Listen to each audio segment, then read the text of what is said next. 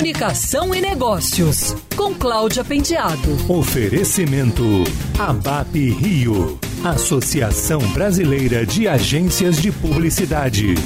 Em parceria com a Globescan, o Instituto Acatu apresentou os resultados da pesquisa Vida Saudável e Sustentável 2020, um estudo global de percepções do consumidor. O que ficou claro é que as percepções dos consumidores em relação às marcas já não são mais as mesmas. O consumismo vem dando lugar a novos valores ligados à sustentabilidade e saúde. A pandemia levou as pessoas a prestarem mais atenção nas ações de responsabilidade socioambiental das empresas. O estudo ouviu mil pessoas no Brasil, todos maiores de 18 anos, e foi realizado globalmente em 27 países. Um dos resultados mais interessantes é que 80% dos consumidores esperam que as empresas cuidem do que está sob seu controle, além de informar sobre os seus processos produtivos. Mais de 70% dos consumidores esperam que as empresas não agridam o meio ambiente e mais de 60% esperam que as empresas estabeleçam metas para tornar o mundo melhor.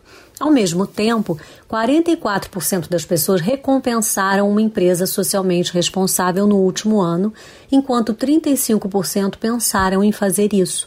45% das pessoas acreditam que as empresas precisam criar produtos melhores e mais acessíveis, e 42% creem que é preciso criar produtos melhores para o meio ambiente e a sociedade. De acordo com a pesquisa do Instituto Acatu com a Globescan, a grande maioria dos brasileiros, 91%, está interessada em diminuir o desperdício de alimentos e a grande percepção de facilidade de fazer isso para 82% das pessoas.